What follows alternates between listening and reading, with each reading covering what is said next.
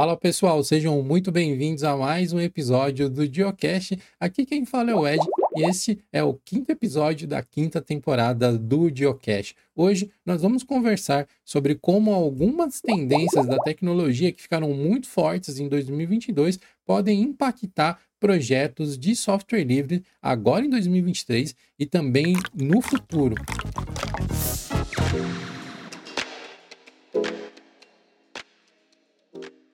Quais serão os impactos da inteligência artificial, das, do crash de algumas redes sociais para os projetos de software livre? Será que o que falta para o GIMP desbancar o Photoshop é somente investimento? Esses são alguns pontos nós vamos abordar e esse episódio do Geocache chega até você graças aos nossos apoiadores. A Finlink é uma solução para acessar remotamente aplicações em servidores Linux que tem ganhado cada vez mais espaço no segmento de computação de alto desempenho, porque ele permite que pesquisadores ou programadores acessem nós específicos ou porções específicas de clusters de alto desempenho, melhorando a segurança e permitindo um aproveitamento muito melhor dos recursos, isolando as aplicações que cada equipe, que cada pesquisador tem a necessidade de acessar. Então, se você quer conhecer mais sobre o FinLink, acesse o link que vai estar aqui na descrição desse episódio. E bora pro papo. E para me ajudar a destrinchar esse tema com vocês, eu trouxe aqui meus dois parceiros de Geocast, Jonathan Simeone. Claramente, já pensando no que eu vou falar a respeito aí das novidades para o ano, como você pode ver, eu estou na minha posição de filosofar. E Raul Craveiro. E aí, pessoal, beleza? Tô de volta aqui, eu já tenho algumas coisinhas para falar que já tá tudo na manga. Como que foi aí esse processo de final de ano para vocês? Vocês viajaram, ficaram em casa? Fizeram igual eu, que aproveitou para formatar o computador, instalar o Debian de novo. Minha rotina de final de ano foi basicamente a mesma das semanas anteriores. Eu não tratei ela de forma especial, não consegui tratar ela de forma especial, infelizmente até. Mas deu para se reunir com a família, deu para dar uma, né, uma engordada boa, que sempre acontece no final do ano. Deu para se encher de peru, como o pessoal fala. Passei jogando praticamente. É, era literalmente 23,59. A gente deu pause no God of War Aí foi na, na janela, viu os fogos que tava bem michuruca aqui. Deu dois minutos, voltamos, continuando, continuamos a jogar. Eu joguei o primeiro, né? O, o God of War, o reboot, digamos assim. Sim. É muito bom, realmente, demais. Não joguei no PC, porque não tinha saído na época, joguei no PS4 ainda. E tá, tá pendente aí, porque o final do primeiro. Você jogou o primeiro também, né? Ou não? Sim, sim. sim. Okay. O final do primeiro deixa muito tipo, uau! Aí depois quer saber o que, que vai acontecer, né? e ó, melhora, viu? O primeiro já é muito bom, mas ele consegue melhorar. Eu recomendo, assim, demais. Eu joguei um, um joguinho bem interessante chamado Trailmakers, que ele é tipo um, um, um, jogo de mundo aberto que você tem que coletar umas pecinhas e construir a sua nave, porque você sofreu um acidente e caiu num planeta alienígena maluco qualquer. Eu achei muito divertido, mas é tipo um joguinho que eu Lembro gastei... o No Man's Sky lá que você gosta, né? Exatamente. Bem mais simples, né? Com aspecto Lego, essas coisas assim, mas cheio de puzzlezinho, cheio de coisas para você ter que pensar e resolver. Legal. E, sei lá, eu, eu zerei a, a história principal dele, acho que em quatro ou cinco horas. Foram alguns dias é, jogando. Curtinho. Curtinho. Esse daí tem, tem para Linux, esse daí? Funciona perfeitamente no Linux, só usar o Proton GE lá ou o Proton Experimental. Os dois rodaram bem, mas acho que o Proto Experimental deu melhor para mim. Eu perguntei porque quando o Raul falou, quando a gente tá falando do, do God of War, eu lembrei que ele roda no Linux agora também, né? A versão publicada Sim. na Steam. É que o Ragnarok ainda não saiu lá, o Sony só vai é. lançar quando lançar o próximo, se pá, alguma coisa assim, é. quando tiver próximo para lançar um outro para hypar o pessoal de novo. Teve uma vez que eles falaram que para entrar em PS Plus, pelo menos, é coisa de um a dois anos do lançamento.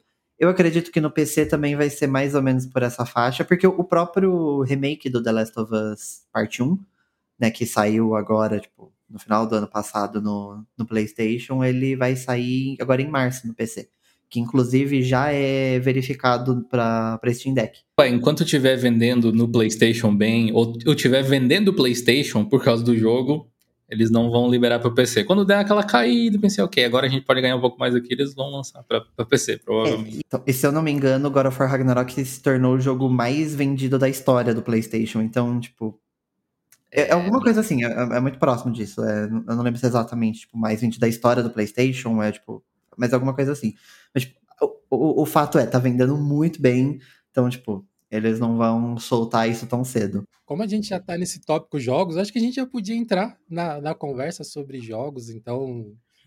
Entrar não, né? Continuar nesse assunto jogos e falar sobre como que os jogos estão possivelmente vão impactar o desktop Linux ao longo de 2023, né?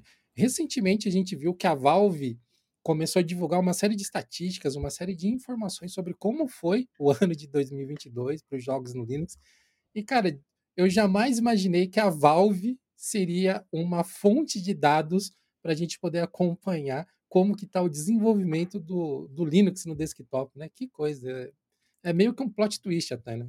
É, quem viu o lançamento da Steam para Linux lá em 2012, 2013, por ali, talvez, talvez nem, nem, os mais otimistas talvez pensassem que esse cenário iria acontecer tão rápido. Talvez só os iludidos mesmo pensassem, provavelmente.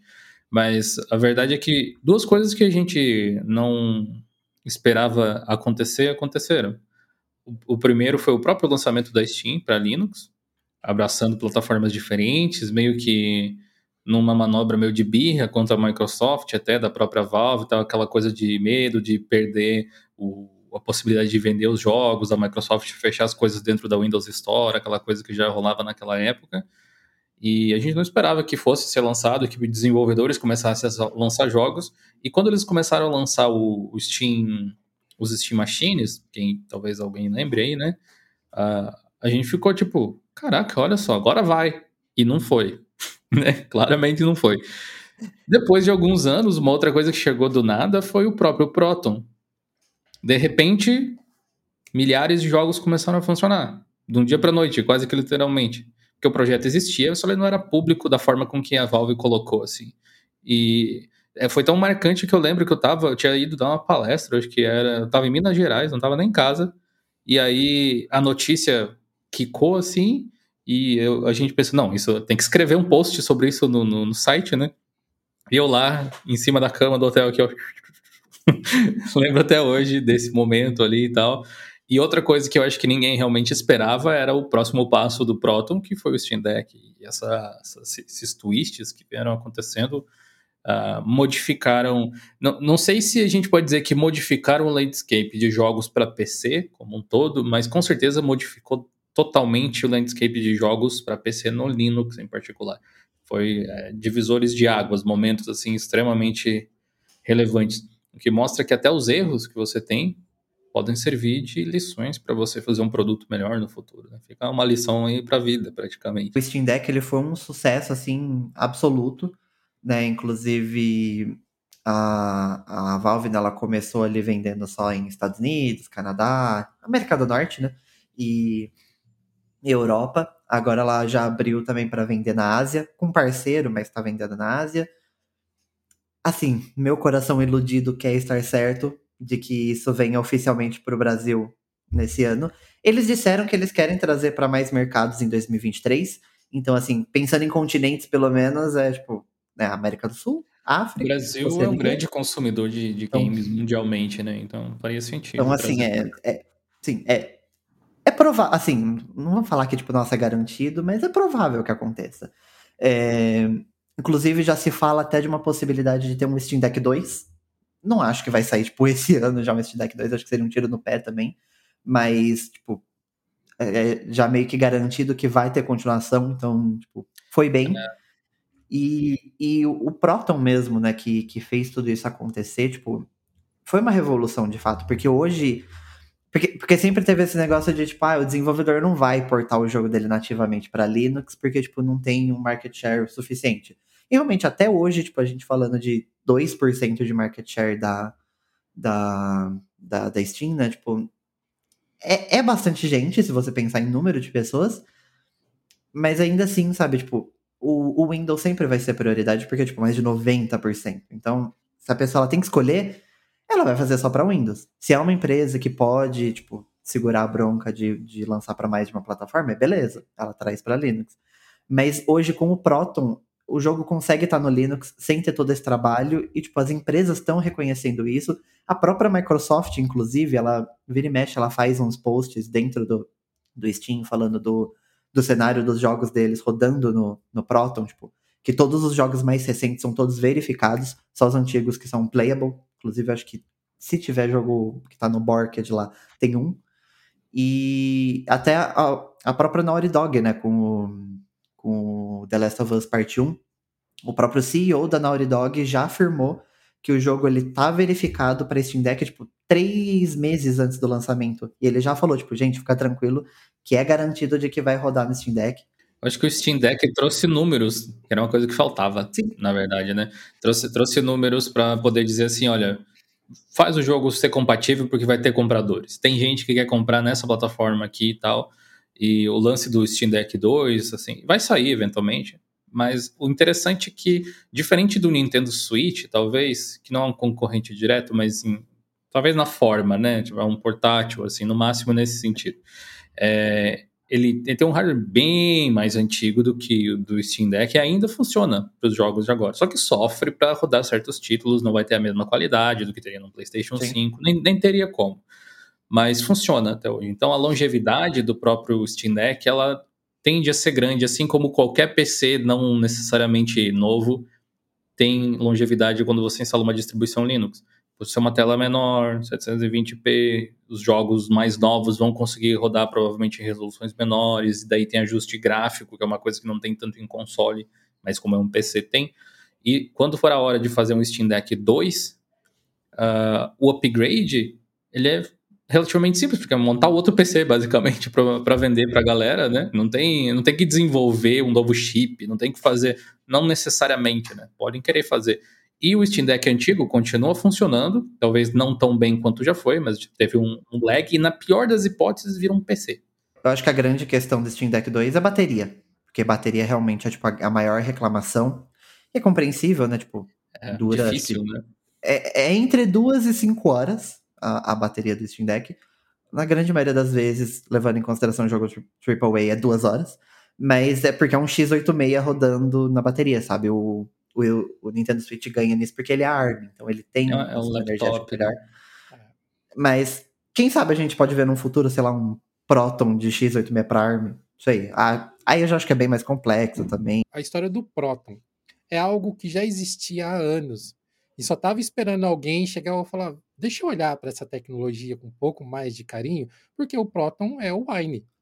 Só é um Wine mais tailor-made, né? mais customizado para atender um objetivo específico que são jogos. E eu fico me pensando o quanto disso que a gente ainda não pode ter em software livre, que poderia ser grandes mudanças, eh, quebras do mercado. Né? Eu sempre lembro do GIMP, por exemplo. Poxa, imagina uma empresa chegar, quer saber? Ô Gimp, vem cá, vamos trabalhar sério agora? Vamos tentar.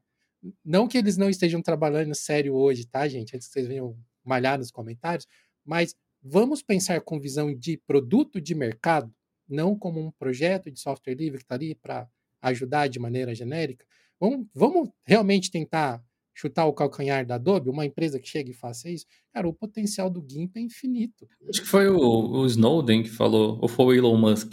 Era alguém, era alguém polêmico, não lembro.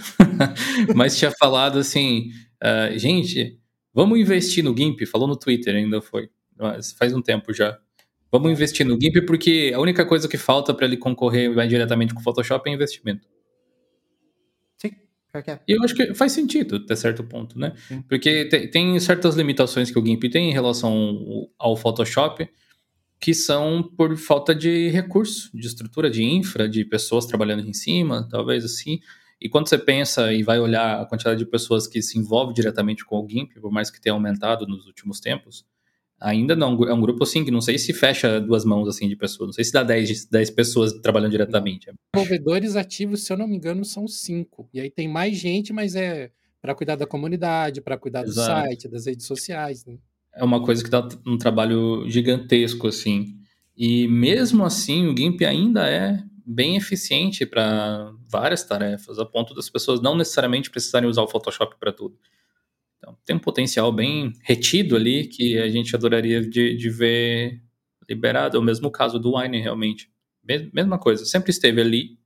Precisava alguém, talvez com estrutura, de saber como trabalhar e escalar o projeto, fazer isso acontecer. Foi o que aconteceu com o Krita, foi o que aconteceu com o Blender. Seria ótimo se acontecesse com o Inkscape, com o GIMP. E é o tipo de coisa que precisa de dinheiro, né? Porque, tipo, se sem dinheiro hoje o GIMP faz o que faz, óbvio que para alguns casos ele não substitui o Photoshop, mas a questão é que a Adobe é uma empresa bilionária, tipo, ela comprou o Figma por 20 bilhões, então, tipo, dinheiro ela tem, sabe? E se, e se mesmo assim o GIMP ele consegue, tipo, fazer tudo o que faz sem dinheiro, agora imagina se tivesse, sei lá, alguém injetando dinheiro, falando, ó, vamos fazer isso aqui, vamos para esse caminho sabe? Daria realmente para brigar. É, até a própria natureza do software livre de ter uh, desenvolvedores espontaneamente colaborando, muitas vezes, faz com que o objetivo do projeto não fique claro. As pessoas vão colaborar para melhorar ele de alguma forma, mas não necessariamente vão todas para o mesmo lado.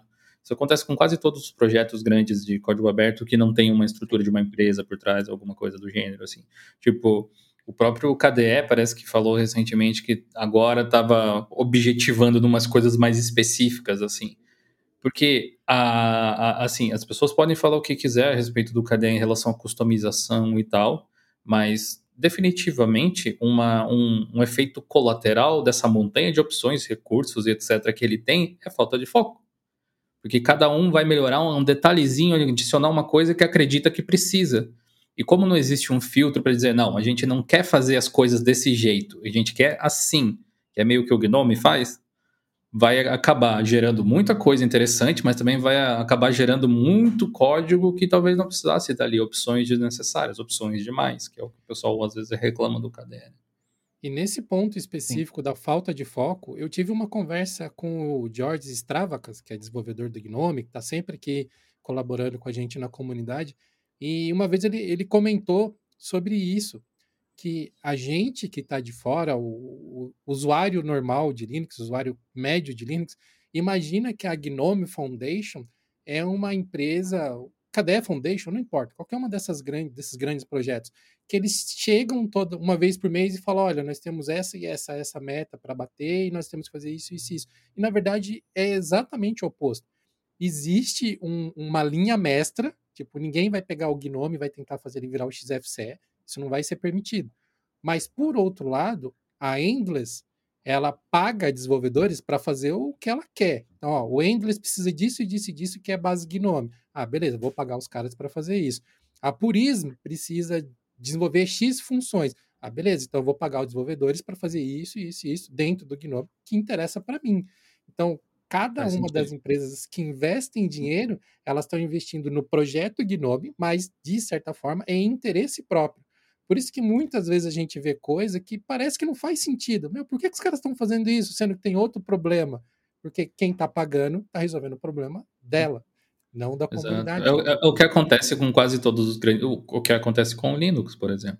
A, na, a Linux Foundation não está pensando assim, vamos melhorar o Linux para isso.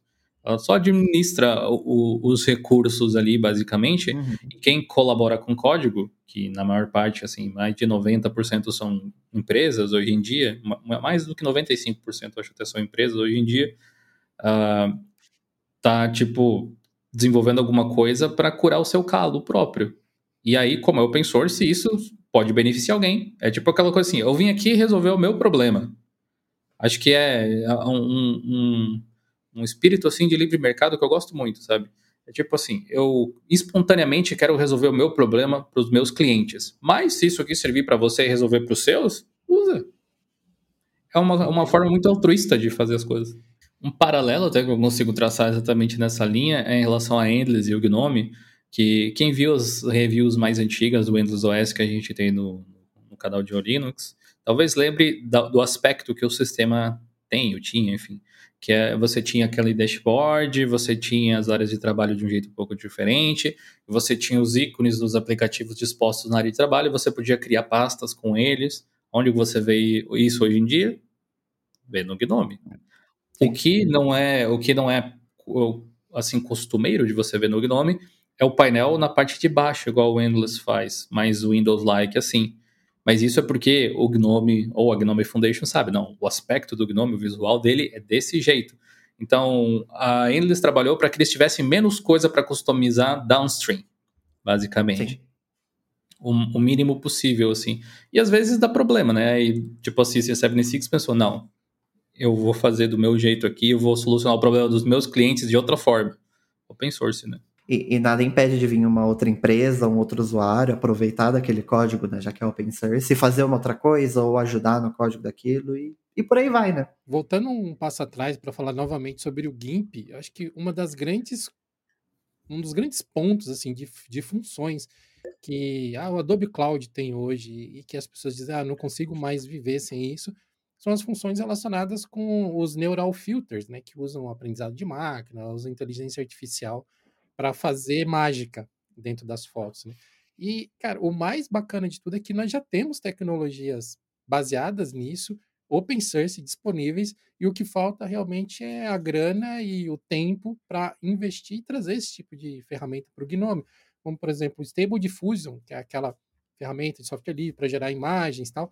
Cara, já existe um plugin que foi criado pela comunidade para ser integrada no, no GIMP é, eu, infelizmente, ainda não consegui fazer funcionar na minha máquina para testar, mas eu já vi vários relatos assim, de que, cara, é, é quase ali, sabe? É, é, o, é o passinho que falta para quebrar algumas barreiras para um mercado muito maior. Né? De todas as coisas que você falou, eu acho que em relação ao GIMP em particular, uma, da, uma das, um dos caminhos que poderia abrir muitos horizontes, e eu ouvi falar que existe uma ideia no entorno disso, mas eu não sei o quão bem encaminhada tá, é o mundo dos plugins. O pessoal reclama de extensão, mas elas estão aí em absolutamente tudo que é software praticamente. VS Code não seria nada sem extensões, navegadores de internet cheios de extensões. E aí, quando o navegador não quer usar extensão, ele vira o Vivaldi e bota as extensões no código já, então você já tem as coisas lá. Gnome, cheio de extensões. O próprio KDE, que tem um zilhão de coisas, tem extensões também. A questão é que você chama de outra coisa. No KDE você vai chamar de addon, sei lá, e no Gnome se chama de extensões literalmente, que serve justamente para customizar os softwares porque as necessidades das pessoas são diferentes. O GIMP poderia se beneficiar muito se tivesse uma estrutura de extensão mais coerente, porque o GIMP tem dezenas de plugins. Mas como é que acha e instala essas paradas? Assim ninguém sabe. Para cada sistema é diferente, tem dependência, tem um monte de coisa. Imagina que da hora se você pudesse abrir sei lá, um menu e uh, acessar um painel de extensões estilo que você tem no Gnome, vamos dizer, ou uma, uma Chrome Web Store, tipo uma GIMP Web Store, para você uma puxar lojinha, né? extras. Exato, onde as pessoas pudessem publicar extensões pagas, por exemplo, para você turbinar o GIMP e fazer alguma coisa. O WordPress vive disso também. Então, é um, é um método de funcionamento extremamente interessante, porque você tem um software base funcional, completamente open source, mas você pode tornar ele em algo mais adicionando recursos. E se você não precisa desses recursos, você não adiciona. Simples assim. Desde, a, tipo, o, o próprio PhotoGIMP que a gente fez, podia ser um plugin, na real, né? Não precisa ser um arquivo que você baixa, instala e coloca dentro de uma pasta lá e tal. Podia ser um negócio. Desejo que o layout do GIMP seja parecido com o Photoshop. Check. Pronto. Importa as, as, as teclas de atalho e tal. Essa estrutura fazia, faria diferença. E aí entra Stable Diffusion, entra tudo o que quiser para colocar funcionalidades nele. Esse tipo de ferramenta eu acho que é muito complicado de colocar por padrão, por uma série de, de questões. O Stable Diffusion é o fato dele ser pesado, não é qualquer computador que vai rodar ele. É, como é um projeto, é um projeto de código aberto, vão ter várias pessoas com opiniões diferentes, então até você chegar no consenso e falar, beleza, vamos colocar. Já é uma novela. É, questão de direitos autorais, o Stable Diffusion, principalmente, eu acho que é o mais polêmico de todos, por questão de onde ele pega essas imagens. Que inclusive rolou uma polêmica esses tempos, porque ele simplesmente não tem o direito de utilizar essas imagens que ele está utilizando. E eles, inclusive, tipo, a, a equipe né, responsável pelo Stable Diffusion é, soltou uma nota falando que, tipo, são mais de 5 bilhões de imagens. A gente não tem o direito de todas as imagens, mas seria praticamente impossível a gente conseguiu o direito de todas elas. Só que a questão é, beleza, é praticamente impossível. O cenário ideal deveria ser, tá bom, eu não tenho direito, não vou usar então. Só que, né, para eles ali tá sendo, não consigo pegar todas, então eu vou usar sem direito. E aí entra toda aquela polêmica de tipo, é tipo dele tá o usando Copilot lá da Microsoft, né? É, então, ele tá usando é, ainda que aquele Copilot ainda, tipo, tá usando só o código de dentro da plataforma dela tem polêmicas também, né? O fato de você estar tá colocando seu código ali e, e não necessariamente você está dando permissão para utilizar naquela ferramenta, mas o Stable Diffusion pega a ferramenta do. pega a imagem do Google, pega do, do Flickr, do, do Wikimedia, do, do Pinterest. Então, tipo, pega de tudo quanto é plataforma sem ter permissão. E aí começa aquele negócio de, ah, faz uma arte no estilo de não sei quem. E às vezes não é nem, sei lá, no estilo de alguém que tá morto, por exemplo. É tipo, do artista que tá vendendo a arte dele, ele acaba perdendo dinheiro por causa disso. Então, tipo, traz muita polêmica em cima disso. Então, eu acho que você ainda ter isso nativamente dentro do software vai trazer mais polêmica ainda, mais dificuldade. Mas é aquela, se você tem um plugin, você tem uma extensão, e de preferência de maneira simples de integrar, quem quer utilizar, vai lá, instala, usa, beleza. Quem não quer, simplesmente não baixa, não usa. Pesquisei no ano passado para escrever um artigo sobre extensões para o Gnome. A gente até postou como instalar extensões no Gnome, tá lá no nosso blog, então você pesquisar em diolinux.com.br, é, entra lá na ferramentinha de busca que você vai encontrar esse artigo. E, cara, eu compartilho da opinião de que é um salseiro isso. Cada extensão você instala de um jeito, algumas vão precisar de bibliotecas específicas, algumas você vai ter que fazer links manuais na linha de comando para poder o negócio funcionar. Está longe de ser uma solução ideal. Então, cara, provavelmente seria um bom caminho mesmo. E os principais softwares que já estão consolidados no mercado tem isso, o Blender mesmo. O que o Blender mais tem são extensões que você pode colocar dentro dele para tornar ele mais bacana ainda na, na forma de, de materiais, na forma de ações pré-configuradas, aqueles esquemas lá. O próprio layout do software, acho que também se consegue mudar, né? Então, assim, cara, seria um, um caminho talvez até mais inteligente para aproveitar o pouco recurso que a empresa tem, né? Então, ao invés da gente desenvolver um bilhão de funcionalidades, vamos desenvolver uma parte de plugins e aí a gente deixa aberto para outras empresas que querem investir fazerem isso, né? Seria muito interessante, inclusive, principalmente para o GIMP, porque, por exemplo, tem muita gente que não usa porque ele não tem um suporte bom para CMYK. Se vier alguém interessado falar, tipo, ó, vou fazer um plugin para adicionar suporte. E várias outras ferramentas. E, tipo, a ferramenta de tirar o fundo de uma imagem com um clique. Porque tem software de é, via terminal, que inclusive a gente já fez vídeo lá no Dia Linux Labs falando o sobre isso. Image Magic, eu acho que é, né? É, que, que você consegue fazer via terminal, que daria para integrar no GIMP, sabe? É, a gente vê vários outros softwares de código aberto que estão crescendo justamente por causa de plugins. O WordPress, né, como o Joe falou, que tipo, é o maior CMS do mundo, e tipo, ele vive de plugins. O, o Obsidian, que está crescendo muito, né, que é um, que é um software para anotações, que ele também tem, tem vários plugins, tem, alguns plugins bem simples também, mas ele inclusive tem um plugin hoje que já integra com o chat GPT. Então você consegue usar, é, criar textos com inteligência artificial dentro do Obsidian, que é um software de código aberto. É, e, e, tipo, tá lá, sabe? O chat GPT, a gente tá ouvindo falar sobre isso, não tem acho que nem dois meses. E você já consegue usar no seu workflow tranquilamente, dando dois cliques. Tem uma extensão, inclusive, para navegador do Chat GPT que quando você pesquisa no Google, ele te dá a resposta do Chat GPT para sua query também, se você quiser. Achei bem interessante, dá para tipo, comparar as coisas ou ter respostas diferentes assim. Mas o caso dos browsers talvez seja um dos melhores exemplos há, há mais tempo. Porque mesmo que você não. Ah, eu não uso muito extensão. Talvez alguém diga de, de navegador. Ah, extensão deixa pesado, eu quero meu browser mais leve eu sou, eu uso Brave, né? Tem esse povo assim, é, e que, que já tem que já tem bloqueador de anúncios, etc, etc. Mas desde sempre adblock ou, ou algumas coisas menos menos assim polêmicas até mesmo, como gerenciador de password, por exemplo, ou qualquer tipo de ferramenta para desenvolvimento, tipo extensões para você mudar o estilo das páginas, ou para você ver o código, ou para quem trabalha com SEO ver o ranqueamento das páginas, fazer análise uh, são, de certa forma, aplicativos dentro do navegador. É um recurso que algumas pessoas precisam para trabalhar, ou que, que, se está presente, ajudam elas a trabalhar melhor. Não é para todo mundo. E o mesmo caso seria do GIMP. Uh, ele tem um monte de extensões, pacotes extras. Na Gnome Software, se eu não me engano, na PopShop também, em Flatpak ao menos, você consegue instalar o GIMP, Flatpak, e aí abaixo você tem instalar alguns complementos, assim, que trazem algumas funcionalidades que, por padrão, não estão no GIMP. Algumas distribuições que já entregam o GIMP trazem ele numa versão mais completa, cheia de parafernálias, que faz ele ficar mais pesado para rodar, inclusive. Então, Uh, isso existe já. Uh, o pessoal já identificou essa necessidade. Tipo, aquele simples pensamento: o GIMP tem tanta coisa legal que as pessoas não conhecem e não vão conseguir instalar. Taca tudo no pacote ali e disponibiliza. A versão via Flatpak ela ajuda. Só que o GIMP, apesar do pessoal do software livre não gostar muito da ideia, talvez, né? Uh, o pessoal do open source é um pouco mais brando nisso, mas é, ele é muito mais popular no Windows do que no Linux. Tem muito mais gente usando GIMP no Windows do que no Linux. Questão de estatística, simplesmente.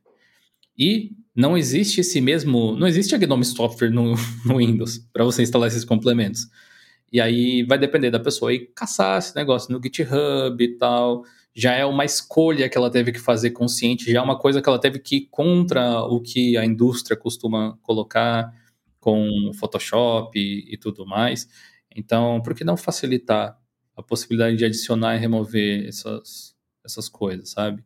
É, pode ser um visual até relativamente simples para começar, mas que dentro do próprio GIMP, esses plugins que já existem, o Resynthetizer lá, que é muito legal, por exemplo, é, tem uns que geram alguns padrões de.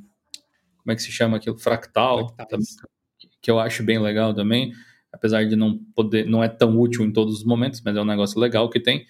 Uh, poderia ser tipo um, um checkbox ou um clique em install, uma coisa assim. Quem sabe com essa versão nova isso aconteça, mas como o próprio Raul falou, demora muito para as coisas acontecerem dentro do GIMP.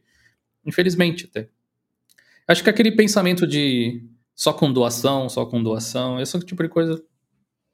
Imagina se todo mundo pensasse, né? Só em doação, porque o dinheiro precisa vir de algum lugar, né?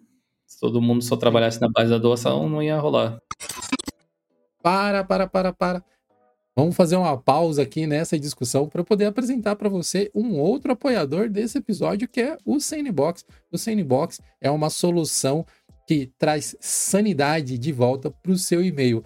Ele permite que você separe todas aquelas mensagens não desejadas, spams, correntes, toda essa, essa bagunça que chega diariamente para a gente de maneira inteligente, usando tanto filtros quanto inteligência artificial que você treina para deixar afinadinho de acordo com as suas próprias preferências. Então, conheça mais sobre o Sandbox acessando o link que vai estar na descrição e veja como que o Sandbox consegue ajudar você a focar no que é importante enquanto tira todo o ruído de dentro da sua caixa postal. Agora, de volta para o papo. Um outro tópico aqui também que é um trending de 2022 e que eu acho que a gente ainda vai ter muitos desdobramentos agora em 2023, são as redes sociais, meus amigos. Nosso tio Musk tá virado no giraia, como o pessoal costumava dizer antigamente, tá cada dia mais aparentemente mais surtado, fazendo coisas. Acho que na verdade, depois que ele publicou aquele post lá perguntando se o pessoal queria que ele pedisse demissão e todo mundo disse que sim, ele deu uma maneirada, né? Ele deu uma baixada na, então. no volume. Mas o que, que vocês têm visto desse movimento aí no Twitter, de debandada do Twitter, e de certa forma acabou beneficiando uma, um projeto de software livre, né? A rede do Feedverse e o Mastodon. Não que o Elon Musk não faça por merecer, mas o pessoal fala muito mais porque é ele. Se você tirasse essa figura e colocasse um CEO qualquer desconhecido que tivesse tomado as mesmas decisões, não teria o mesmo impacto, provavelmente, dentro do Twitter. Até porque ele meio que foi o primeiro de uma linha de uma série de empresas tomando decisões semelhantes.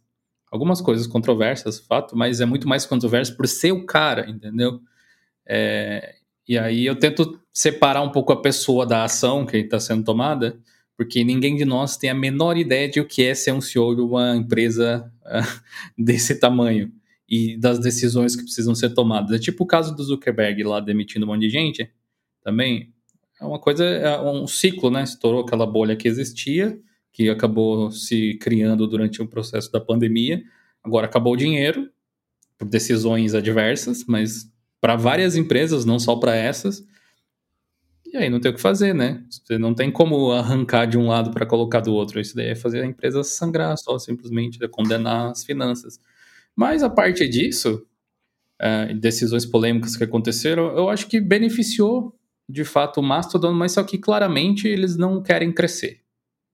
Tipo, eles eles estão bem consolidados, assim como o próprio Odyssey, que é o outro lá de meio concorrente do concorrente do YouTube é, é até engraçado colocar na, na mesma frase, não é. É um, é. um site de vídeo do mesmo jeito. Né?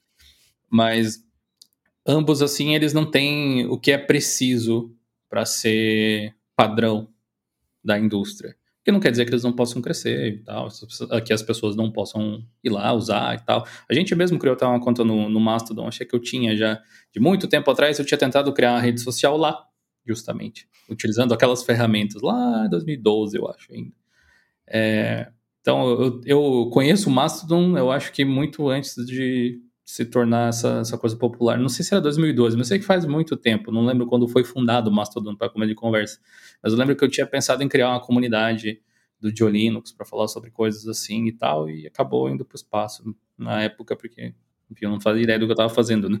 Mas, uh, em resumo, eu acho que tem um potencial para crescimento, é possível de se explorar, eu só não acho que tem o que é necessário, uh, não, não traz, não traz para a maior parte das pessoas o que elas esperam de uma rede social desse tipo. Tanto, tanto um quanto o outro, sabe? Acho importante que eles existam, mas é o típico caso, tanto do Odyssey quanto do Mastodon, que eles só existem porque existe alguém grandão. E, tipo, eles funcionam como alternativas, eles não conseguem funcionar como o principal. O problema é que ele fala muitas coisas. Aí ele fala isso, ele fala aquilo. Às vezes ele não pensa, ele não. Com certeza não tem uma assessoria ali falando, ó, segura isso aqui, segura isso aqui. Sim, e isso vai sendo por trás. E, e, de fato, qualquer decisão que ele tomar no, no Twitter, além do peso da questão técnica da coisa, tipo o fato dele querer colocar 4 mil caracteres em um tweet, que a gente sabe que vai dar problema a questão de, de querer banir links de outras redes sociais, que já voltou atrás, tem um peso maior por conta também das coisas que ele fala. Porque hoje o Elon Musk é a cara do Twitter, que é, não é mais a empresa Twitter, é a empresa dele. Assim como a Tesla tem a cara dele, a SpaceX tem a cara dele. Isso pode ser para bom ou para ruim. Só que como ele é uma pessoa polêmica, para muitas pessoas isso vai ser para ruim, assim como para outras está sendo nossa as mil maravilhas. É o típico caso do cara que parece um gênio, do mal ou do bem, tanto faz, encaixa para os dois lados, sabe?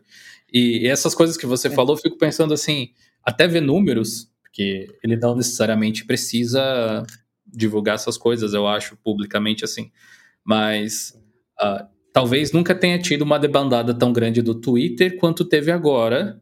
Porém, acredito que também nunca tenha tido tanto interesse no Twitter quanto tem agora. Eu, eu, acho que todas as vezes eu, eu tenho a sensação de que grande parte das coisas que ele fala é friamente calculado para manipular o mercado. Tenho a sensação. Com certeza. Com não seria a primeira vez que ele fala, não, a gente vai aceitar Bitcoin na Tesla aí sobe o preço, aí ele vende, aí ele diz, ah, agora a gente não vai mais, aí cai, ele compra. eu, acho, eu acho que assim, quem, quem não gosta disso é porque não tem, talvez, uh, talvez seja um tipo de poder que a maior parte das pessoas gostariam de ter, de, de poder ser influente nesse nível, assim, só que não tem coragem nem de admitir para si mesmo. E aí condena nos outros, provavelmente. O Elon Musk, ele tá numa leva de CEOs ou de chairmans que tá quase extinta uh, atualmente, né? Antigamente a gente tinha esses CEOs que eram a cara da empresa, né? Ele me lembra o Steve Jobs, né? O Steve Jobs, que é um, um, um, exemplo até positivo. Eu ia citar, na verdade, o outro Steve, o Ballmer, da Microsoft. Também. Que a Microsoft tinha uma cara totalmente diferente quando ele era o CEO. Hoje em dia, quem fala do Satya Nadella? É, é, ele é bem mais low profile, né? Mas o, o que acontece, assim, do, do Steve Jobs lá, é que ele infelizmente faleceu. E geralmente, quando isso acontece em alguém que é disruptivo, assim, no mercado, que criou coisas, é que o que sobra são as coisas boas. Felizmente, até, imagino. A gente começa a lembrar de tudo que a pessoa fez. Mas o Steve Jobs era bem babaca também quando era, quando era uhum. É, quando estava atuando. e quando o, o, Musk se for, eventualmente, eu acredito também que vai ser o cara que viabilizou viagens espaciais de uma forma low cost, é o cara que popularizou carros inteligentes elétricos. Então, assim, ele faz bastante coisa ruim, mas é um pouco difícil colocar na balança quando as coisas boas são em maior quantidade, mas a gente sempre se atenda a se atenta mais para as coisas ruins.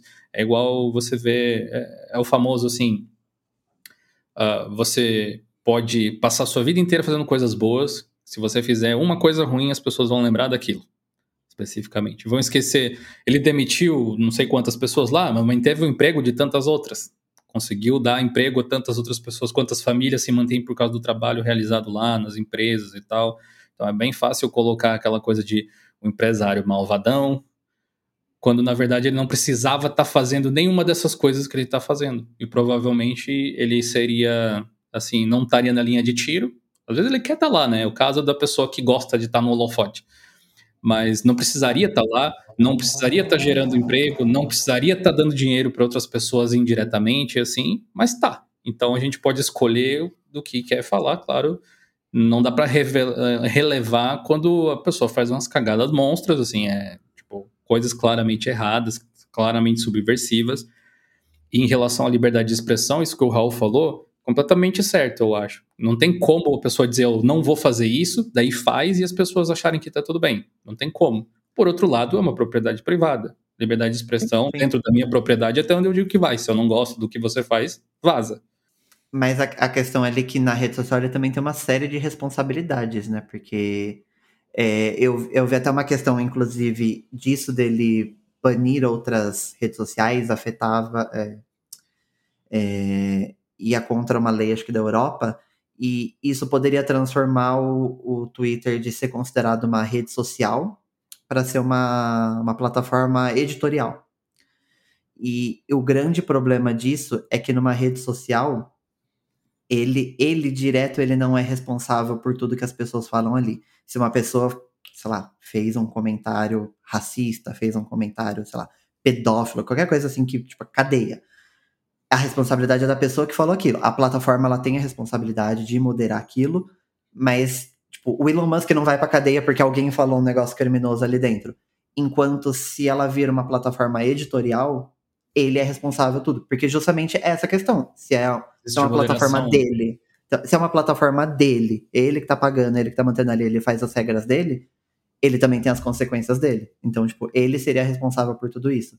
Eu acho que tem essa questão também, porque, beleza, a gente não pode obrigar ele a fazer coisas que ele não quer, mas eu acho que a partir do momento que ele se dispõe a ter uma rede social, ele também tem as responsabilidades dele. Mas eu acho que é nesses pontos que se provam a força das comunidades o, o, o, o Mastodon, o Feedverse, ele tem um potencial que não está sendo explorado ainda, do meu ponto de vista. Quando começou esse embrólio todo do Twitter com Elon Musk, mais que dobrou o número de servidores do, do Mastodon. O Mastodon pulou de, acho que 300 mil usuários para 3 milhões, se não me engano. 2 2 milhões, acho que foi. Preciso procurar essas estatísticas. Mas aí eu fiquei olhando assim, é, olhando para essa característica que é inerente aos projetos de software livre, que é você poder fazer uma cópia do que você quiser. E nem sempre isso é bom. Num cenário desse, por exemplo, de você ter uma rede social, está tendo uma debandada, e você tem a possibilidade de crescer um determinado serviço, seria muito mais interessante, como visão de longo prazo, fortalecer, sei lá, as redes oficiais, o, o Mastodon.social, ou o Fostodon, sabe? escolher algumas para ficarem grandes e, de certa forma, poderem ocupar aquela lacuna que está sendo aberta pela erosão da outra rede, ao invés de pulverizar um monte de usuário num monte de lugares que vai acabar morrendo, não vai ter relevância daqui a um ano, eu, talvez. que eu acho que aconteceu ali foi que as pessoas, não todo mundo, mas acho que muita gente que foi para o Mastodon foi por, é, tipo, raivinha do Twitter, do Elon Musk e tal. Não porque gostava do Mastodon, porque via Sim. naquilo ali o significado de como a rede social né, deveria ser. Acredito que os 300 mil que estavam lá antes e mais um percentual do que veio depois, talvez pense que sim. Mas muita gente veio no hype, basicamente, para ver como era e, e, esse tipo de coisa. E o Mastodon, ele só resolve o problema de liberdade de expressão uh, de, de uma única forma, porque todos os servidores eles têm as suas regras próprias. A diferença é que se você não concordar com um deles, do mesmo jeito que você não concorda com o Twitter, talvez, você ainda pode utilizar o protocolo da mesma rede para se conectar a um outro servidor, alguma coisa desse, desse tipo, desse gênero. Mas, mesmo assim, você pode entrar no outro e ser banido de lá também. E você pode entrar no outro ser banido de lá também, se você não concordar. Então, se você é uma pessoa xarope, provavelmente você vai ser banida de vários. A questão da uhum. liberdade é, eu ainda posso criar o meu servidor para falar comigo mesmo e com o meu grupinho. Era o que eu tinha tentado fazer muito tempo lá atrás, inclusive, de criar uma coisa própria. Eu acho que é daí que nasce esse, essa questão de, de liberdade. É a possibilidade de você continuar conversando, utilizando essa tecnologia, mas uh, você mesmo hospedando. Essa é a liberdade que o Twitter não dá, por exemplo. Se você for banido do Twitter, se você não se agradar com lá, não, você não consegue entrar em outra nuance do Twitter, digamos assim. E dentro do próprio Mastodon, a liberdade das pessoas que uh, administram os servidores, ela deve ser mantida, que é o mesmo caso, digamos assim, este servidor foi criado para é, falar sobre assuntos tech. Daqui a pouco, o moderador, a pessoa que mantém o servidor, Aí vocês me digam se, se vocês acham que faz algum sentido. Tá? Você entrou lá quando era assuntos tech. Aí tá falando de Windows, tá falando de Mac, tá falando de Linux. De repente, o moderador diz assim: agora esse servidor só fala de Linux. É um direito dele, certo? Você pode não concordar, certo? Você pode ser banido se você falar de um assunto que não agrade o moderador. Faz sentido? Faz. Você pode utilizar um outro servidor que vai falar de assuntos que você se encaixe. Esse comportamento é o comportamento do Twitter. Eu que mantenho tudo. Eu que pago os servidores. Eu quero colocar as regras que eu quiser. Eu quero mudar as regras quando quiser, porque é minha propriedade. Se não quiser, vaza. A diferença Sim. é que você não tem um Twitter alternativo. Só isso. Ao menos o Twitter antes do Elon Musk, para tipo qualquer pessoa ser banida, lógico, tem tem tem seus poréns, mas eu acho que para qualquer pessoa ser banida, para ser excluída ali da plataforma, essas coisas, ainda não dependia do gosto ou da decisão de uma pessoa. Tipo, ai, sei lá, eu não gosto desse político aqui, vou banir a conta dele. Passa por uma série de pessoas, uma série de regras para ver, não, vamos fazer isso? Tá certo? Tá ferindo os termos de uso? Beleza, então bane. Tem que passar por tudo isso. Enquanto no, no Mastodon, e assim, em alguns casos agora do Twitter do Elon Musk, tipo, eu não quero que essa pessoa esteja aqui, banir. E, e o, o, dono da, da plataforma, ele tem o direito disso. Tipo, tem total direito de fazer isso. Tanto que tá fazendo. Mas isso, pensando no ponto de vista do usuário, como experiência de usuário, é péssima. E eu ah. acho que esse é um, um, um dos grandes problemas do Mastodon, que é a questão de moderação de conteúdo. Porque eu acho que primeiro que uma das coisas que as pessoas não estão levando em consideração é que ao você criar um servidor do Mastodon, você vai ser o responsável pela moderação de conteúdo e as pessoas não enxergam quão isso pode ser trabalhoso, porque uma coisa é você moderar uma comunidade de 10, 15 pessoas. Outra coisa é quando a sua comunidade tem 100 mil pessoas e você é o responsável legal por ela. Vai dar trabalho, vai dar treta, e se você não tem. O Mastodon, né, ele não tem uma maneira de você monetizar a plataforma. Então, se você não tá monetizando, você tá tirando dinheiro do próprio bolso para arranjar uhum. problema para você, sabe? Teve uma notícia que teve vários servidores que perderam moderadores porque não estavam dando conta, era uma coisa voluntária, e aí começaram a ter receio de terem problemas jurídicos legais, né? Porque você está ativamente moderando a comunidade, e daí já não ganha nada, não ia querer se incomodar, né? Exatamente como você falou. Tem uma outra questão nisso de moderação, é porque você, como usuário ali, você está refém no que o moderador ele acha que está certo ou não, sem ter toda uma equipe por trás, que por mais que muitas pessoas discordem de muitas decisões do Twitter, ainda eram mais pessoas para decidir, então, tipo, a chance de, de fazer alguma coisa errada assim, era, era um pouco menor, não é zero, obviamente, mas era um pouco menor do que quando você tá dando o poder para uma pessoa só. A gente esquece que, uh, tanto no Twitter quanto nesse caso do Mastodon, as pessoas não têm obrigação de te agradar o que acontece? Facebook, Instagram, TikTok, todas as redes sociais, Twitter, inclusive, eles querem criar um ambiente que você se sinta confortável para você estar lá. Se você não se sente confortável lá, você não, não vai simplesmente ficar. Isso vale para qualquer situação. Quantos grupos de WhatsApp você já saiu, por exemplo, que te colocaram que você não se sente confortável lá? E saiu, né? Uh, e outra questão é, a gente parou de lembrar, talvez quem, especialmente quem nasceu já no meio da tecnologia, da forma com que ela é hoje, com a internet, conectando tudo, talvez seja mais fácil para as pessoas que viveram a tecnologia antes dessa época lembrarem assim, uh, não é um direito seu ter uma conta no Twitter. Isso é uma concessão que a empresa faz. Não é um direito seu ter uma conta naquele servidor do Mastodon. Isso é uma concessão que a pessoa que está gerenciando faz. Sim sabe? Quando a gente esquece de, da, da, importância de, digamos assim, você pode não gostar, é o caso, Não pode gostar do, do Twitter, pode não gostar do, do determinado servidor do Mastodon. Você não deveria ficar chateado, mesmo que a pessoa fique, porque alguém está exercendo o seu direito sobre a sua propriedade, sobre uma, um local onde a pessoa trabalha.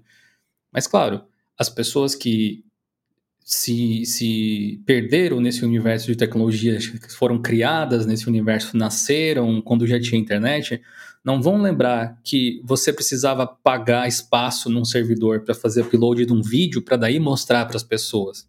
Nada disso é de graça, sabe? Nada disso é de graça. É aquela coisa do se você não paga, o produto é você, às vezes faz sentido mesmo, mas ao mesmo tempo, com o tempo, essas plataformas tipo YouTube, que hoje as pessoas acham que têm direito de fazer. É óbvio que eu tenho direito de assistir o YouTube, de mandar meus vídeos para lá. Como que não teria? Não tem? é o Google que paga uma montanha de servidores. Eles encontraram um jeito de monetizar o serviço que faz com que você não precise tirar dinheiro do seu bolso. Agora, se você gosta ou não disso, outros 500. Né? A gente pode até falar do Odyssey, que eu tinha mencionado lá, que muitas, muitas vezes uh, as pessoas perguntam por que, que a gente não faz aquela coisa de espelhar o canal no Odyssey. A gente tem um canal lá, já fiz upload de vídeo até, mas eu não consigo, não sei. Tipo, o mesmo caso do Mastodon, tem muitas coisas, tem muitos servidores diferentes e o nome é um só, é Mastodon. Então não é um único servidor grandão, são vários pequenos. Basta algum servidor do Mastodon ser condenado por ter regras privadas mesmo assim, mas falar sobre alguma coisa que seja discriminatória, qualquer parada assim, que o nome vai pra lama. É dois palitos. Os problemas de primeiro mundo, né? E nem falamos do cu, né? Que não é open source, é o software indiano lá. Sim. Mas é muito mais provável, no Brasil por causa do meme, provavelmente também. Sim. Mas uh, mundo afora, sim, é mais possível que as pessoas entrem no cu das outras, né? Não sei o que, uh, vão migrar pro Mastodon. Acho que eles tiveram, né, em número, acho que eles tiveram mais gente do que o próprio Mastodon. Né? Sim, Sim é, mas a, a demandada também foi maior, viu? É justamente esse o problema, porque do mesmo jeito que depois que o Elon Musk comprou o Twitter teve um pico de, de novas inscrições, é as pessoas que foram pro hype. O, o Cook teve um boom, é, é, é hype também. Hoje a maioria das pessoas saiu. O, o cu explodiu. é hype. O Mastodon também. Eu tenho uma conta no Mastodon agora. Tenho um, um tut. Mas, tipo, não vou usar. É, então, é. mas é muito disso do hype. E a empresa tá lá, é, traduzir o, a, o, aplicativo inteiro, eles estão pensando em mudar o nome da plataforma por causa disso. É dos brasileiros, e vai ficar assim, deixa claro. Então, então é, e, mas é aquilo, né? O hype, né? O, a questão é, você tem que ver o número ao longo do tempo. Porque nesse pico, do mesmo jeito que sobe, pode descer, sabe? É, é. se manter um, um, público. E aquela, né? A gente, a gente fica nessa de, ai, nossa, porque só tem 50 mil usuários, então, ai, é um lixo.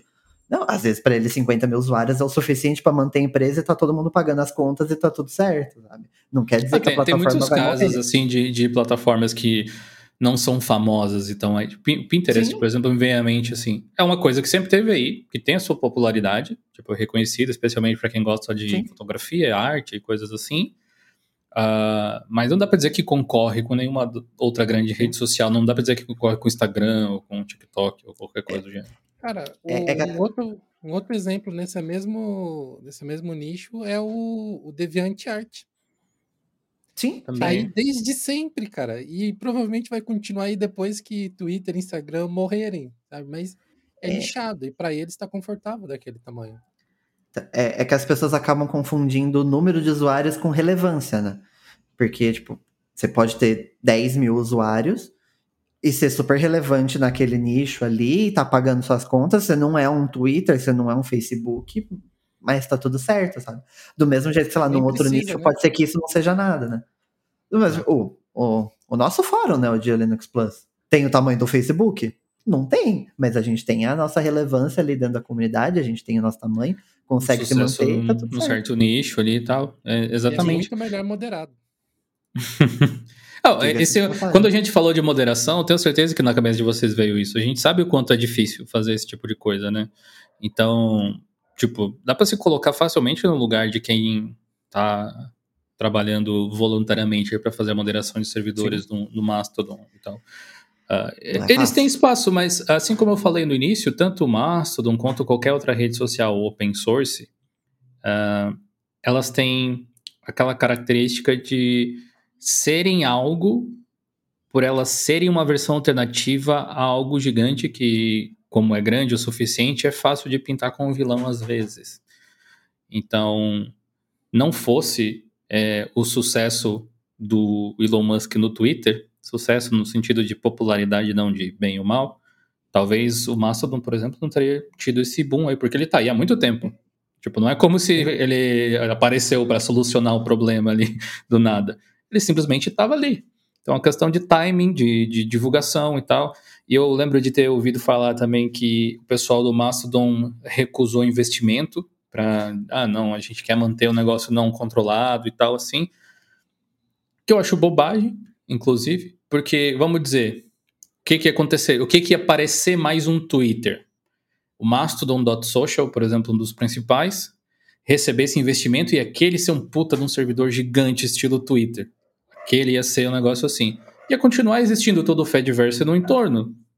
Hum. Qual, qual que é o malefício ali que eu não entendi muito bem? Que é open source, a pessoa pode fazer um fork do projeto e fazer uma versão alternativa do Mastodon às vezes era tipo, sei lá, algumas das cláusulas desse investimento era que eles tinham que fazer alguma outra coisa que vai contra o propósito. Aí pode, aí pode ser que acabe fazendo sentido. Tem muito desenvolvedor open source que também tem essa mentalidade que eu já esbarrei, que é assim: olha, se injetar uma grana aqui, o negócio realmente pode crescer, mas daí eu vou me incomodar. Então eu prefiro que fique pequeno e que eu seja feliz. O que é justo, Sim. acho. Né? Tem essa questão. também. Manda dinheiro pra mim, então como é possível você receber investimentos e ainda continuar com a liberdade de seguir um desenvolvimento livre, com controle, com um bom direcionamento? Tem vários. O kernel Linux é um, Gnome é outro, o KDE é outro, o GIMP é outro, o Blender é outro. Todas as empresas recebem investimento de grandes players do mercado. Microsoft, Google, Amazon. E tá todo mundo aí ainda de acordo com os seus ideais. Então, eu acho que é muitas vezes é mais uma questão político-ideológica de falar, ah, não quero seu dinheiro sujo aqui dentro do meu projeto, do que realmente parar para pensar, ok, hoje a gente já é uma força positiva oferecendo uma alternativa para as pessoas que não querem estar em determinadas tecnologias. Vamos, vamos até deixar mais abrangente. Nós somos uma tecnologia que fornece liberdade para essas pessoas. Poxa, se nós tivéssemos mais dinheiro, será que nós não poderíamos alcançar mais pessoas ainda? Talvez sim. Mas eu acho que realmente muitos projetos se contentam em ser a alternativa. Tipo, o que, que vocês são? A gente é uma alternativa ao Twitter. A gente é uma coisa que, que, se comporta desse jeito, porque é melhor, porque é assim, porque é assado. Se, aí que entra uma parada que eu, que, eu, que eu sei bem como é. Saindo, inclusive, dentro da própria comunidade de Linux para uma coisa mais mainstream que a gente acabou se tornando. Você se tornar o mainstream é você pedir para levar pedrada, basicamente. Então, daqui a pouco vai aparecer um projeto que é alternativa ao Mastodon, porque eles são do mal, por eles serem o mainstream. E não é esse o ponto. Às vezes não existe essa coisa. As pessoas têm uma ilusão muito grande de que empresas têm sentimentos ou personalidade. No máximo, elas vão. Tipo, não tem como você dizer o Twitter é do mal. Você pode não gostar do Elon Musk. O Twitter é um conjunto de pessoas fictício. Sim. Inclusive, tem um, um, livro que, que fala sobre essa, essa, esse tipo de percepção que as pessoas têm. Uh, eu não lembro qual era. Será que era aquele do Gorila Invisível que a gente fez no podcast um tempão atrás? Que tem um exemplo da Renault. Que ele, ele colocava assim: a Renault, empresa francesa de carro, né? É, e dizia assim: o que, o que, que é a Renault? Tipo, Raul, o que, que é a Renault para você? Não que você precise entender muito de carros, mas na sua concepção. Para mim é só mais uma empresa de carro, porque eu realmente não entendo nada. Fisicamente, o que, que seria essa empresa? Putz, pior que eu não consigo nem imaginar isso. Uh, existe um prédio onde tem pessoas trabalhando e tem uma placa bonita, Sim. escrito Renault na frente, né? A gente tá usando Renault só de exemplo, pode ser qualquer marca. É, na mesma cidade, sei lá, a empresa mudou, cresceu, sei lá, por algum motivo se mudou. Tem um outro prédio, escreveu Renault na frente do prédio, pegou as pessoas e é, mudou para lá. Agora a Renault é esse novo lugar. Funciona Sim. na sua cabeça? Certo. Sim. Se eu tirar todas as pessoas de dentro, substituir uhum. elas, tipo, demitir todo mundo, contratei tudo de novo, continua sendo a Renault? Sim. Se eu tirar a placa de frente do prédio, continua sendo a Renault? Você não tá Sim. com o nome? Então, o que, que é a Renault? Se eu posso remover tudo e continua sendo? É uma coisa que não existe. Sim. Empresas, marcas são entidades imaginárias que a gente tem. Sim. Essa é a concepção. Se você conseguir assimilar o que isso significa, talvez mude completamente a forma com que você se relaciona com os produtos. É tipo o caso da Microsoft com o Satya Nadella, com o Balmer, que o Ed falou antes, assim. Não é a Microsoft que é má. Tinha um cara na gerência que tomava decisões que não agradavam certas pessoas. Provavelmente o Balmer desagradou a um povo muito grande, mas também deve ter agradado a alguns. Uh, continua sendo a Microsoft, de certa forma. Agora mudou a liderança e ele acaba refletindo o que a Microsoft é para o mercado, que ela se torna, acaba refletindo uh, os anseios e as diretrizes de um novo líder nesse caso. É o que aconteceu com o Twitter. Continua sendo o Twitter, mas vai refletir agora o que o Elon Musk acha que é bom, que é ruim. E aí as pessoas vão discordar. Sim, é, eu acho que nesse caso de das pessoas enxergarem a empresa como uma pessoa, o grande culpado, entre muitas aspas, aí é, é o tal do publicitário, né, na verdade, porque tem, tem muito disso na publicidade de, de você querer criar uma personalidade para aquela marca é, quando você vai né, desenhar uma marca ali, você, você quer se a, se a marca ela seja mais descolada ou seja mais séria. A, Netflix, por exemplo, no Twitter, ela, se, ela fala como se, se, fosse uma pessoa, a Netflix é a Netflix, a netinha, às vezes falam uhum. também. É, tem, tem muito disso de criar um personagem para ela. A, a Magalu, que tem um, um boneco Sim. que é a Magazine Luiza, sabe? Isso então, concordo. isso é. acaba trabalhando aquilo de enxergar que é uma pessoa sabe? A Apple também, que tem aquele, aquele coisa mais elitizada, não sei o que, então as pessoas acabam enxergando como uma pessoa.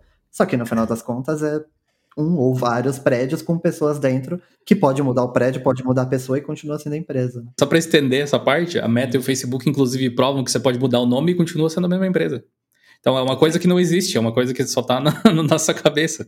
Falando do, do lado dos publicitários, né? Apesar de não ser publicitário por formação, mas tendo trabalhado muito nesse, nesse segmento, muitas vezes a gente adota essa estratégia de meio que personificar uma marca, porque é muito mais gerenciável do que uma pessoa.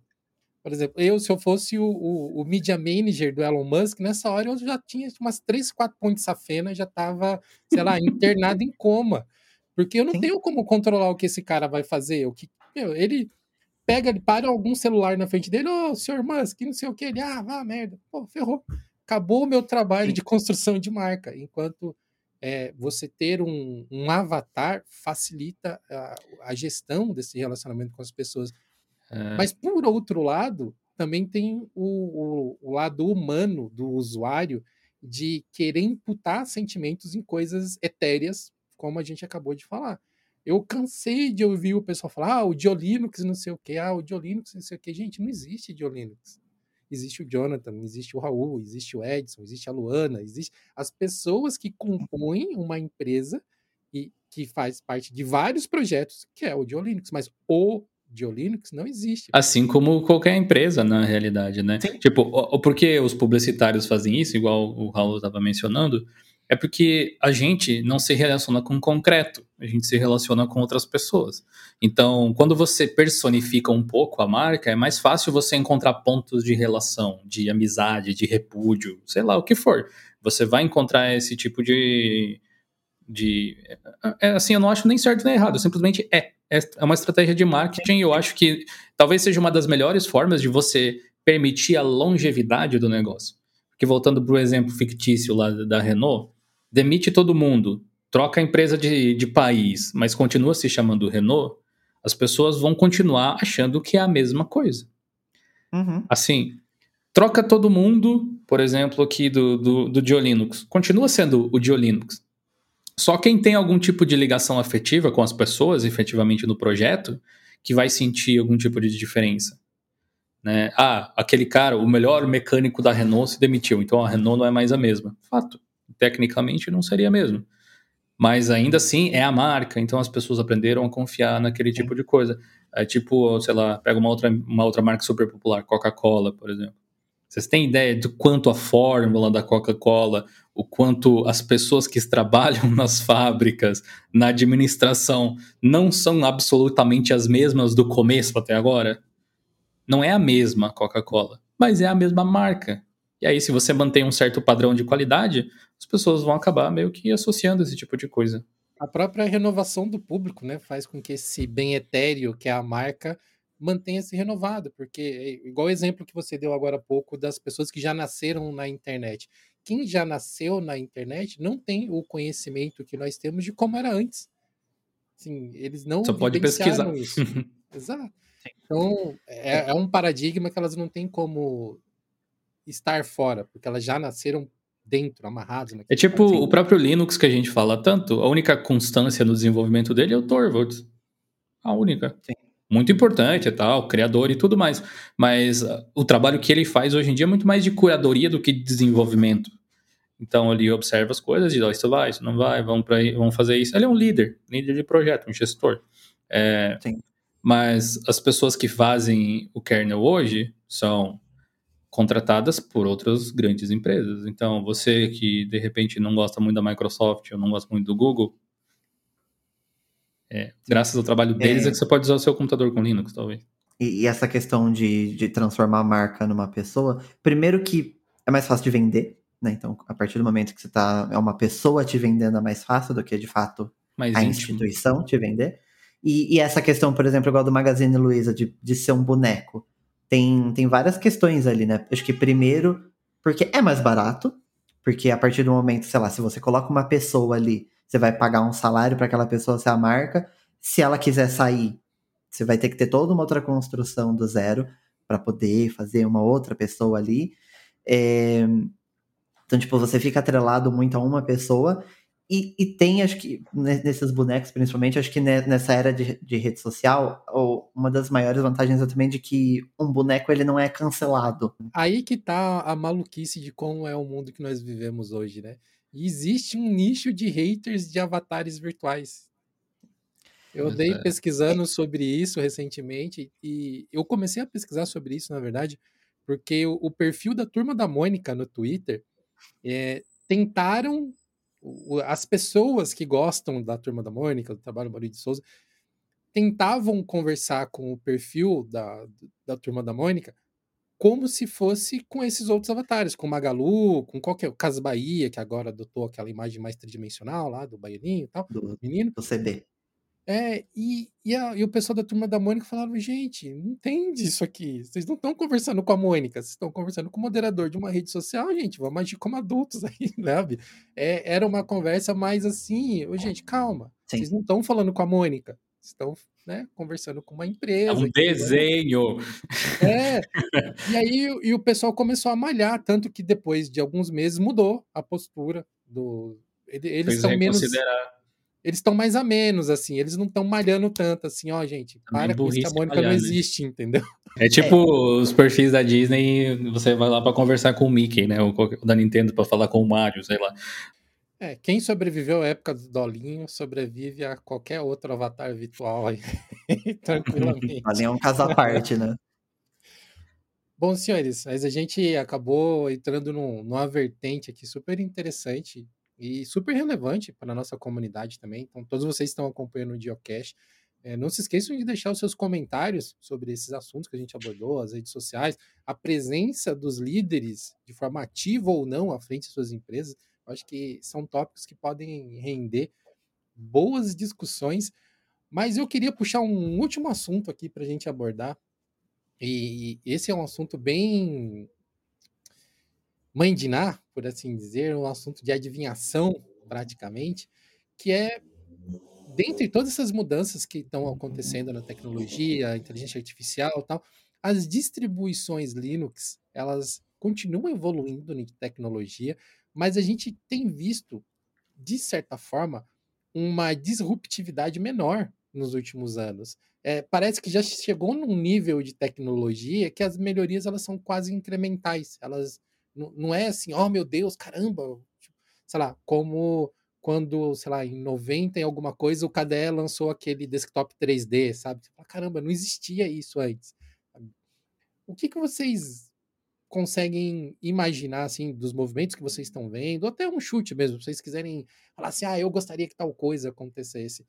É, que podem ser tecnologias disruptivas para o desktop Linux? Eu, eu, não consigo pensar em muita coisa. Assim, tem coisa que eu gostaria de ver, mas que eu acho assim que não vou ver, sabe? Eu acho que depois, depois de migrar assim, né, para o ecossistema da Apple, eu acho que eu, eu começo a ver mais essa questão de ecossistema.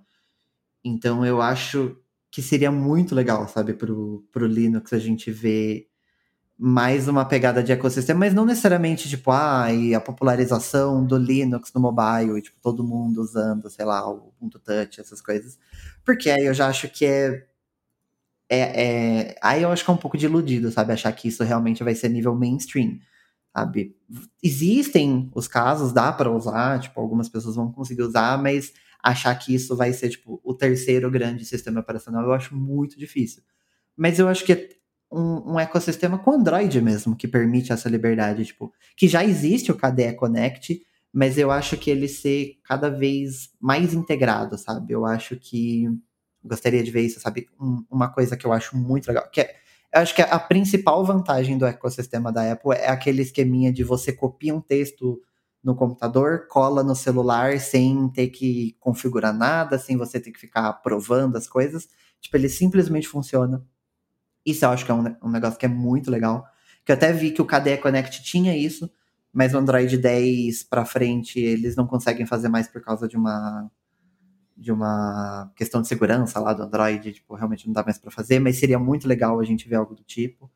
É, aquela questão de continuity camera, de você facilmente conseguir usar o celular como uma câmera, um airdrop da vida, que existe o Snapdrop, é, e, e, acho que é essa a questão, porque existem tipo, alternativas para tudo isso, mas eu gostaria de ver tudo mais integrado, mais fácil de usar, mais amigável para o usuário básico, sabe? Tipo, você não precisar ir lá, entrar no snapdrop.net, criar um web app no PC, criar um web app no celular, Aí você tem que abrir os dois ao mesmo tempo para subir um arquivo e pegar no outro. E se o arquivo for muito grande, tem chance de dar erro. Sabe? Ser é um negócio tipo, dá clique no botão direito, compartilhar com, sei lá, Galaxy. E pronto, o negócio tá funcionando, sabe? Eu, eu gostaria de ver isso, sabe? Não sei até que ponto a gente conseguiria ver, mas eu gostaria de ver isso, sabe? Integração maior e coisas mais fáceis, mais amigáveis, sem precisar dar tanta volta, sabe? É difícil dizer que alguém não gostaria de ver isso. Eu acho, acho que é uma coisa muito legal. Porém, é, é quase impossível, eu acho, pelo motivo de que é, esse era o caso do KDE Connect, que tinha integração com Android. Não são os mesmos desenvolvedores, então Sim. não existe essa mesma possibilidade que a Apple tem por fazer o celular e o computador e o tablet e, e tal, e criar um tipo de integração que, que funcione dessa forma de fato, o ecossistema da Apple se sobressai ali. Inclusive, eu assisti essa semana um episódio de Modern Family que eles fizeram, deve ter sido patrocinado pela Apple, não é possível, que é só com só com a tela do MacBook de um dos personagens, é. assim, e mostrando todos os recursos. Cara, assista aquilo e me diga que se não é incrível um negócio daquele tipo. E não é como se eles estivessem inventando funcionalidades que não existem. Tipo, eles estavam usando realmente o que era lá, muito bem feito, muito bem editado, deve ter dado um trabalho desgraçado para fazer aquele episódio, mas ficou muito, muito legal. Uhum. Uh, em relação ao que eu esperaria para os sistemas, assim, eu acho que só existe essa questão que o Ed falou de não ter essa coisa de, de, de ser disruptivo, é que chegamos num momento onde está tudo tão. A maior parte das coisas está tão. Uh, bem desenvolvida, num certo nível, que os próximos passos, eles requerem, tipo, passos maiores, botinas pesadas para pisar na lama, para poder ultrapassar.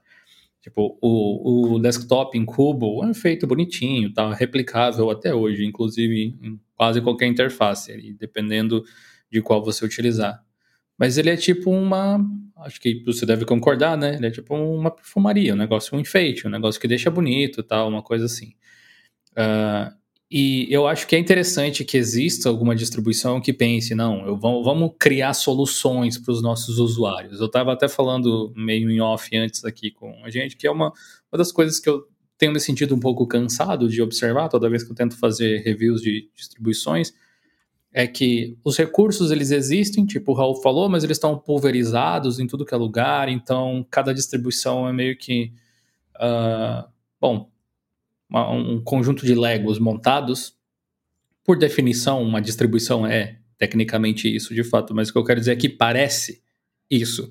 Tem um monte de programas e soluções que não parecem pertencer à mesma coisa, não parecem. A, a famosa coesão que a gente tanto fala, ela não existe tanto quanto a gente gostaria, eu acho. Uh, tenho esperança aí que o pessoal do, do Deepin faça algo assim. Só que também tenho ciência de que eles não vão fazer sucesso nos Estados Unidos, não, não vai ter como. É, também gostaria de ver o pessoal da System 76 sendo bem sucedidos. Eu vi no Instagram que eles foram na CES agora, lá no, de Las Vegas. Que outra distribuição tá lá? Não sei. Tudo bem que eles são dos Estados Unidos, facilita, né? Só o Ubuntu e a Canonical, se eu não me engano. Mas se, talvez a Red Hat esteja por lá, não sei. Mas seria legal se tivesse, só que das duas, uh, das três, vamos dizer que os três estejam lá, Red Hat e Canonical estão lá para mostrar Enterprise. O, Sim, a System é. está dizer, ó, vem usar os nossos laptops, esse é o Pop OS. Ah, eu gosto muito dessa ideia. Eu não sei até onde eles vão conseguir com esse novo desktop environment que eles estão tentando criar e tal. Mas ali existe a possibilidade, eu acho, de querer desgarrar um pouco. Existe esse tipo de coisa. Porque por mais que Gnome e KDE sejam maravilhosos, como eles são um trabalho a quatro mãos, para dizer o mínimo, são um trabalho a muitas mãos, a, a, falta de direcionamento mais específico que uma empresa assim pode dar às vezes, uh, acaba segurando um pouco do que eles poderiam fazer. Vai depender de que alguém que queira colaborar para o negócio, tal, não é o não é de repente a prioridade da empresa, tipo o caso da Purism que o Raul falou antes lá também, fazendo vários aplicativos serem responsivos. Legal que tem, mas não é uma coisa que muda a vida de ninguém que usa desktop, por exemplo. E, e a maior parte das pessoas não usa Purism, né? Não, não tem smartphones deles, não vende em todo mundo, não é uma coisa fácil de usar e quando você tem não é aquela experiência excelente, assim, é uma coisa de entusiasta. E tudo bem. Mas se fosse esperar assim, coisas que eu gostaria de ver diferentes para esse ano no open source seria, primeiro, o Proton ainda melhor. Acho que para single player ele tá meio que parece o Windows, já você clica e joga. Tem poucos títulos que talvez vocês barrem alguma dificuldade, eles existem, podem ser corrigidos. O trabalho que a Valve já fez até agora é inacreditável, mas a parte multiplayer ainda deve um pouco. Tem vários jogos que já funcionam também, dezenas. Tem vários jogos nativos de Linux que são multiplayer dezenas que, que você pode jogar, mas ainda tem aqueles super famosos, os League of Legends da vida, que rodam no Lutris, mas poderiam ser melhor suportados. O, o Valorant, que eu gosto de jogar de vez em quando também, que é, foi o, o jogo de multiplayer competitivo mais assistido do ano passado, o Valorant, por exemplo. Felizmente. Enfim, coisas assim eu gostaria de ver melhorar. E no parte do desktop, Adoraria ver tudo que o Raul falou acontecer, mas como eu disse, eu, tipo, é só um otimismo muito vago para mim. Sim. Mas é, algumas soluções um pouco mais pontuais, acho que eu já ficaria um pouco mais satisfeito, tipo suporte para o HDR que o pessoal vem discutindo, né, para as cores, por mais que eu não use tanto quanto gostaria. É, acredito que seja uma coisa que venha para beneficiar. A simples é, implementação própria dos portals lá do Flatpak seria excelente. Que eu vou dar um exemplo de um problema que, por usar Flatpak, eu tive. Fazia muito tempo que eu não tinha um problema relacionado a um formato de empacotamento assim, com a Steam especificamente. Eu comecei a jogar um joguinho que chama Marvel Snap, um jogo de carta da Marvel, e ele funciona no Linux. Ele só tem para Windows, tem para mobile, tem para PC, tem na Steam, de graça, tal. Quem quiser jogar pode jogar, bem divertido, tal. É, só que ele precisa, para você fazer login, acessar o navegador. Então você clica em login, ele abre o navegador do seu PC, você faz login com o Google, com outra conta de e-mail, qualquer coisa assim. Na versão Flatpak, ele não consegue acessar navegador nenhum. Então eu clico lá, ele dá um erro na conexão, simplesmente porque ele não consegue acessar o. dar o comando para abrir o navegador com aquela URL. E obviamente eu não consigo copiar o URL para fazer isso. Então eu tive que instalar a Steam nativa, que não tem as limitações de sandbox que a versão Flatpak tem para poder rodar o jogo. Daí rodou normal. Então eu estou rodando ele aqui, tenho duas Steams instaladas. Uma, tenho duas contas, então deixei uma com uma, outra com outra, mas precisei fazer esse ajuste para poder jogar esse jogo. Acho que se eles conseguirem dar mais atenção para esse tipo de coisa, solucionar esses problemas, daqueles atalhos globais também e tal, ia ser bem legal. Eu acho que o que eu poderia acrescentar, é, que é uma coisa que eu gostaria muito de ver já há alguns anos, e quem sabe esse ano vai, é realmente ver uma empresa olhar para o software livre, para conjuntos de software livre, como um produto e transformá-los numa solução. Deixar de ser um, um, uma coisa que alguém desenvolveu porque achou que seria legal fazer, que a maioria dos softwares livres, dos projetos que a gente usa, são, nasceram né, com essa com essa mentalidade de oh, por que, que não? Por que não eu não vou fazer isso? Né? Tipo, ah, existe o, o Maya. Ah, por que não fazer o Blender? É, ou, ah, existe o Corel, por que não fazer o Inkscape?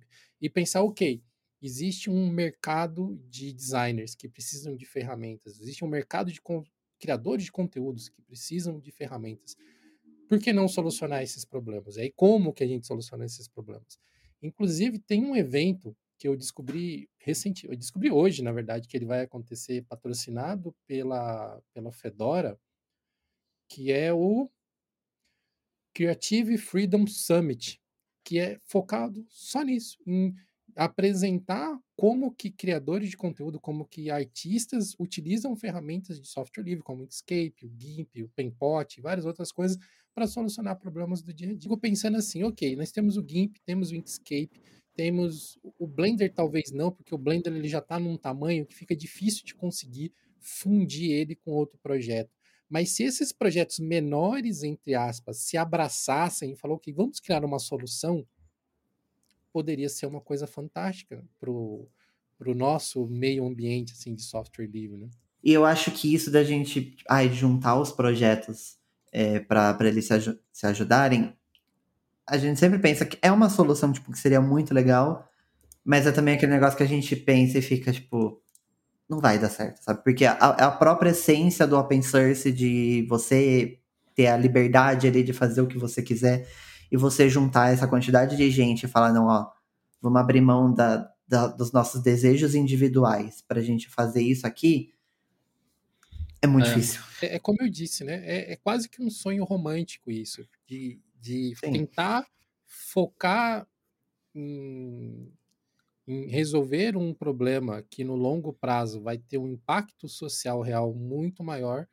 E porque, de certa forma, também, eh, eu, eu tenho uma opinião que é bastante impopular, poucas vezes eu manifesto ela, porque geralmente dá briga, que é muitas vezes as pessoas se escondem através de uma falácia assim de ah, software livre, para você ter liberdade de fazer o que você quiser, para que eles não precisem olhar todos na mesma direção, porque daí fica muito fácil. Ah, se eu posso fazer o que eu quero, então vou fazer o que eu quero e dane-se o todo. E, eventualmente, como o exemplo que o, o Gil deu agora há pouco sobre o kernel Linux, eventualmente as pessoas vão fazer alguma coisa que beneficia todo mundo. Mas, no geral, tem muita gente que está olhando para objetivos, de certa forma, egoístas até. E não estão contribuindo para coisas no longo prazo. E, e, é, e esse lance de, ah, eu tenho a liberdade de fazer o que eu quiser, que é bastante válido, apenas reforça ao longo do tempo esse pensamento.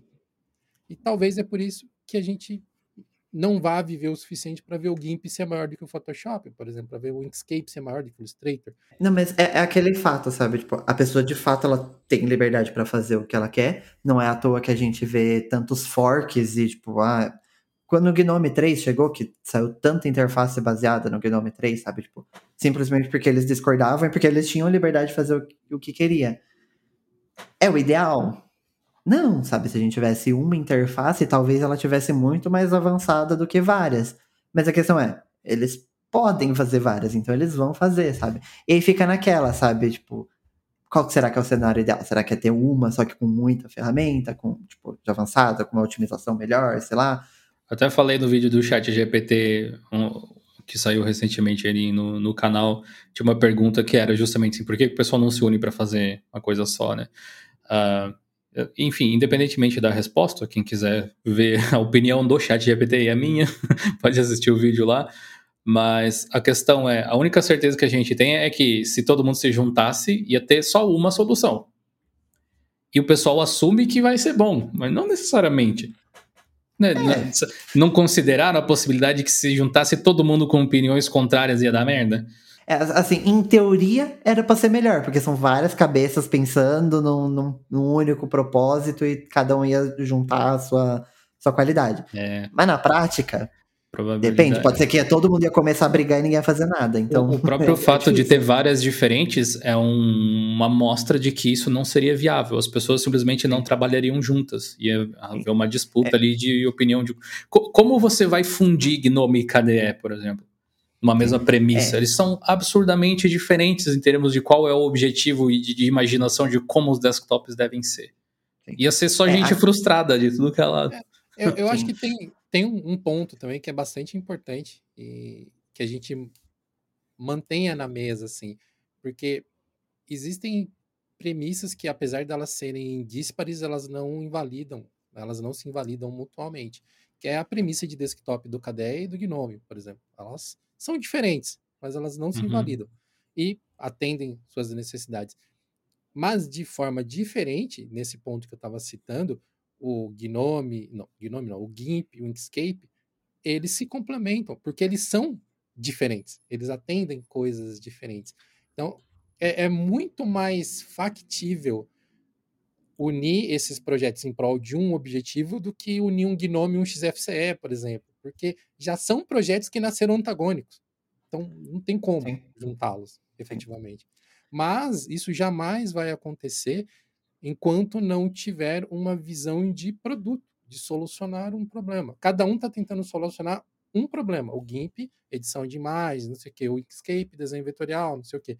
Quanto a vamos solucionar o problema de design, que é muito mais amplo, vai ficar sempre assim, né? Cada um correndo em paralelo ali é. na sua própria direção. É um, é um, pouco difícil, mas às vezes é aquela situação que a gente discutiu antes. A, a, o, o, software ele se contenta em ser a alternativa. Ele não é tipo o cachorro correndo atrás da roda do carro. Se ele pegar, ele não sabe o que fazer. Tipo, se, se é, o, o GIMP está tanto tempo atrás no, do Photoshop e tipo querendo se mostrar como um concorrente à altura que se eventualmente ele passar, ele não sabe qual é o próximo passo às vezes. Né? As é, pessoas vão descobrir, talvez, no processo, mas a princípio no... não existe isso. No exemplo do GIMP mesmo, o GIMP ele surgiu como uma alternativa ao Photoshop. Se você pegar lá os primeiros e-mails que foram trocados, né? tem no site do GIMP, é, tipo, lá da origem do GIMP em 95, eu acho, Inclusive, tanto, tanto que ele era com aquelas janelas separadas, igual era o Photoshop sim, no começo, né? Eu posso que você usava lá desde o início, né? Não, eu comecei a usar o GIMP muito tempo depois, hum. mas eu usei o Photoshop que as janelas eram separadas. Tá. Aí, ó. No, no Apple PowerPC. Esse primeiro podcast aqui de 2023 rendeu bem aí, muitas conversas profundas. Tô, tô curioso para ver qual que vai ser os comentários das pessoas. E é importante lembrar também, meus amigos que estão acompanhando o Geocast agora, que o Geocast é disponível em vídeo no YouTube e no Spotify e também disponível em áudio em todas as outras plataformas. Então, se você quiser, por exemplo, assistir no YouTube, assina lá o nosso canal de Linux Labs, é só entrar lá e marcar o sininho também para receber as notificações. No Linux Labs só não tem vídeo no domingo, porque segunda sempre tem corte do Geocast, terça-feira sempre tem shorts, quarta-feira sempre tem o Linux News com este rostinho lindo que vos fala. Modéstia à parte. Quinta-feira, ou tem Percebe-se a modéstia, né? Uma modéstia, modéstia em pessoa. Né? É só a pessoa mais humilde que você já conheceu na sua vida. É, de quinta-feira, uma semana tem o Geocast, na outra semana tem um Shorts. Sexta-feira sempre tem um tutorial. E no sábado, na maioria das vezes, tem review de produto, mas pode ter um tutorial também e só no domingo que a gente descansa. Muito obrigado a todos vocês que acompanharam esse podcast nós nos vemos no próximo Diocast.